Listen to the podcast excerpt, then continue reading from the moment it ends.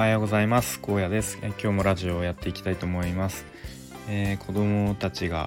えー、思ったより早く起きてしまってバタバタして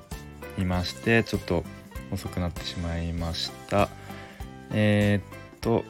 今日の内容なんですけれども、えいいルール悪いルールっていうテーマで話そうと思います。とまあ最近まあいろんなルールというか、まあ、こう人の行動を制限するような、えー、まあ、ルールですね、まあ、いいこれはいいルールだなと思ったのや、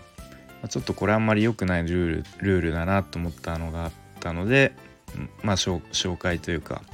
えー、話していきたいと思います。でまず悪いルールの方からですね、えー、と昨日ですね、まあ、仕事であのお客さんのところに行って、まあ、えーと、雑談というかいろいろお話ししていてで、まあ、そのお客さんのすぐ隣に、まあ、会社さんがありますと。でその会社が最近、まあ、こんなルールを作ったんですよっていうことでえっとまあ簡単に言うと禁煙なんですけれどもでその禁煙の内容が、えーまあ、通勤途中も、えー、タバコ禁止。であと昼休憩中に、まあ、よくこうコンビニの、あのー、目の前での喫煙所で吸ってる人いると思うんですけれどもその昼休憩中も一切タバコ禁止というなんかすごいざっくりしたあの禁煙のルールがなんか最近定められたんですよっていうことらしくってでまあそのお客さんっていうのがそそのコンビニのえっ、ー、とまあ店長さんでなのでまあそのルールができたことでその休憩中にタバコ吸いに来る人が全く来なくなっちゃってまあちょっとあの客数が減ってるちょっと減って困ってるんですよっていうまあそんな話をしていてでその禁煙って一言で言ってもなんかその通勤途中も昼休憩中も全部禁止って言われても多分どっかで隠れて吸うじゃないですか吸うと思うのでまああんまり効果はないのかなっていうふうにまあシンプルに思いましたねなんかまあわかんないですけどそのいろいろ詳しい話とかわかんないですけどまあその話を聞いた限りではまあなんかこう本質的な解決につながってないのかなっていうふうに、えー、思いますね。うん、多分みんなこう車の中とか隠れて 吸うだろうなって思いながら聞いていました。でまあこれがまああんまり良くないルールの例かなと思います。で一方であのいいルールも、えー、最近ちょっと発見というかえー、ツイッターのタイムラインでこう画像1枚の画像が、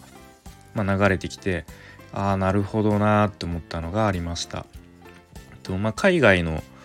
えーと、画像写真だったんですけれども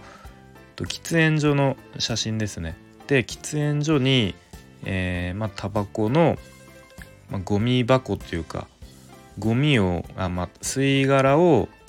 ちょっと説明するの難しいんですけど吸い殻をこう入れるでっかいボックス箱みたいのがあってで、まあ、その捨てたタバコがどれだけこう溜まってるかっていうのが外から透明で見えるようになっているんですね。で、えーと、その捨てるこう穴というか捨てる箇所が2箇所あってで、えっと、英語でこうメッセージというか説明が書いてあってと確か、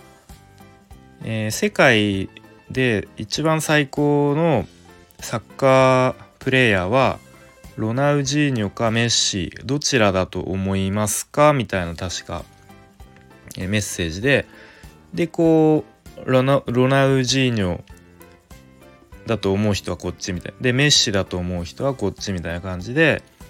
こうなんか投票みたいになってるんですよね。ゴミ箱が。で、まあ、サッカーやちょっと、うん、やってる人とかよく見る人は、まあ、ロナウジーニョとメッシもうどちらもこう何ですか甲乙つけがたいというか、まあ、どっちももう最高のプレイヤーだと思うので、えー、こうどあのなんかやっぱり人によってえっ、ー、と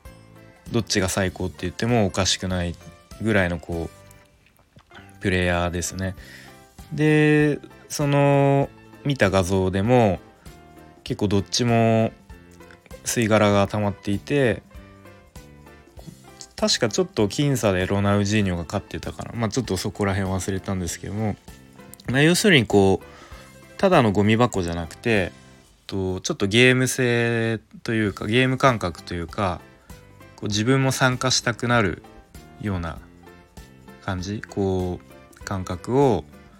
えー、受けましたね。なのでえっ、ー、とこれはすごくよく工夫されているなと思っててえっ、ー、と、うん、まあなんかこれだったらこうポイ捨ても減ってちゃんとみんな、えー、ゴミ箱に捨てるのかなと思いました。で結構こういう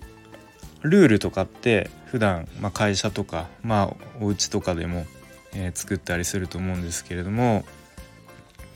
えっ、ー、と、まあ、会社で言うと、まあ、結構なんかこう事故とか、えー、トラブルが起きるたびになんかこう、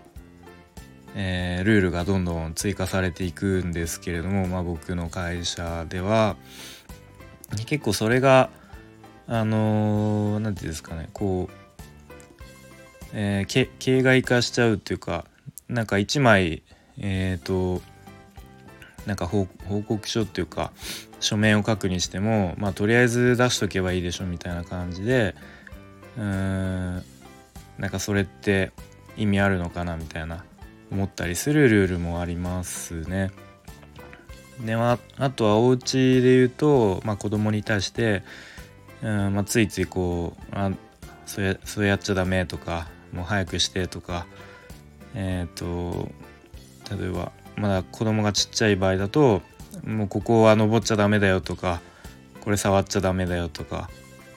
言う言うだけじゃ結構解決しないことって多いなと思って結構子供ってダメって言われると逆にやっちゃうみたいなところもあるかと思うんで、ま、そういう時にちょっと工夫をしてうーん、まあ、ゲーム性をちょっと取り入れるとか工夫してうん、まあ、あとはその例えば触っちゃダメなものはもうそこに置かないとかもうそもそも仕組みで解決しちゃうみたいな、まあ、ところとかも必要かと思いますね。まあ、ちょっと話がいろいろあちこち行ったりしたんですけれどもちょっと今日は、えー、まあ、ルールについてですねいいルールと悪いルールっていうのがあると思うので、えー、まあ、ちょっと日々の生活とかでも少し考えて生かしていけたらいいなというふうに思います。はい。でまあ本題は以上で、まあ、ちょっと雑談というか、えー、話していくと昨日ですねえっと、まあ、最近あの美容室で、えまあ、いわゆる営業ですね。あのホームページ僕作る勉強してるんでよかったら作りますよみたいなことをちょっと勇気を出して、えー、提案してみましたっていう話をして今それをあの聞いてくれた方がとツイッターの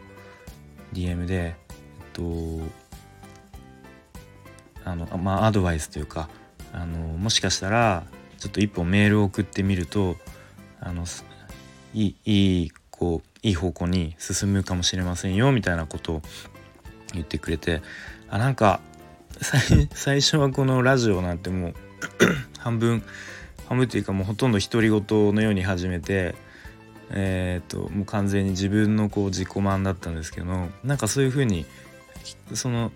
話を聞いてくれてそれに対してツイッターでこう反応あの返してくれるっていうなんかそんなこと初めてだったんでなんか発信してるとなんかいいことあるなみたいないいことっていうかうんそういう反応が返ってくることもあるんだなっていうふうにシンプルに嬉しくなりましたね。